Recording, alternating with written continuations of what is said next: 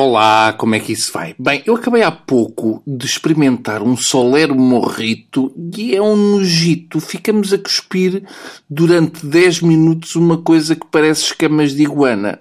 Uma pessoa tem de estar muito bêbada para conseguir comer aquilo. Pois é. Bem, estava aqui a tentar disfarçar o que aconteceu ontem, mas não dá que massacre, meu Deus. Comparado com o jogo de ontem, o ajustamento são reboçados de anis. Não há nada a fazer. Os alemães são a nossa besta loira. Reparem que nós conseguimos a proeza de não entrar na Segunda Guerra Mundial, que foi a única altura que os alemães levaram na corneta como gente valente. Eu, quando levámos o primeiro, bem, fiquei contente porque este é o Mundial da reviravolta no marcador. Mas nada. O Pepe resolveu ir marrar com um alemão, que estava sentado no chão como se estivesse em albufeira.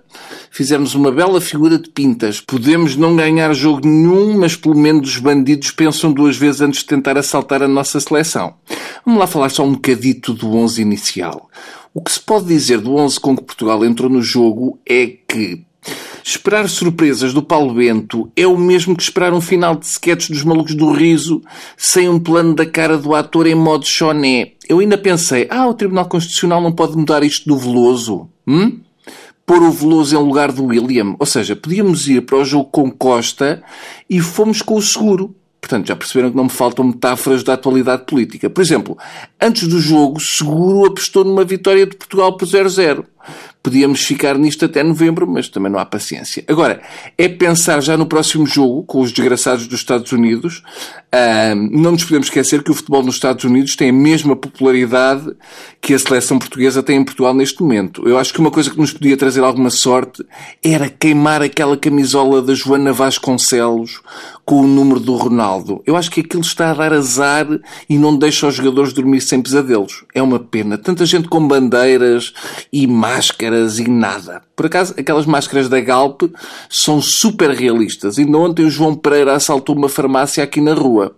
Portanto, o melhor é esquecer e seguir, e pode ser que o Militão convide o Paulo Bento para jantar.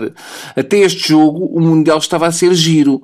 Até já estrearam aquela maquineta para ver se a bola entrou ou não. É uma boa ideia, finalmente, mas aquilo tem um ar um bocado manhoso por não ter imagem real. No futebol, até as novas tecnologias têm um ar antigo. Eles vão devagarinho e foram foram buscar um Spectrum para fazer aquilo.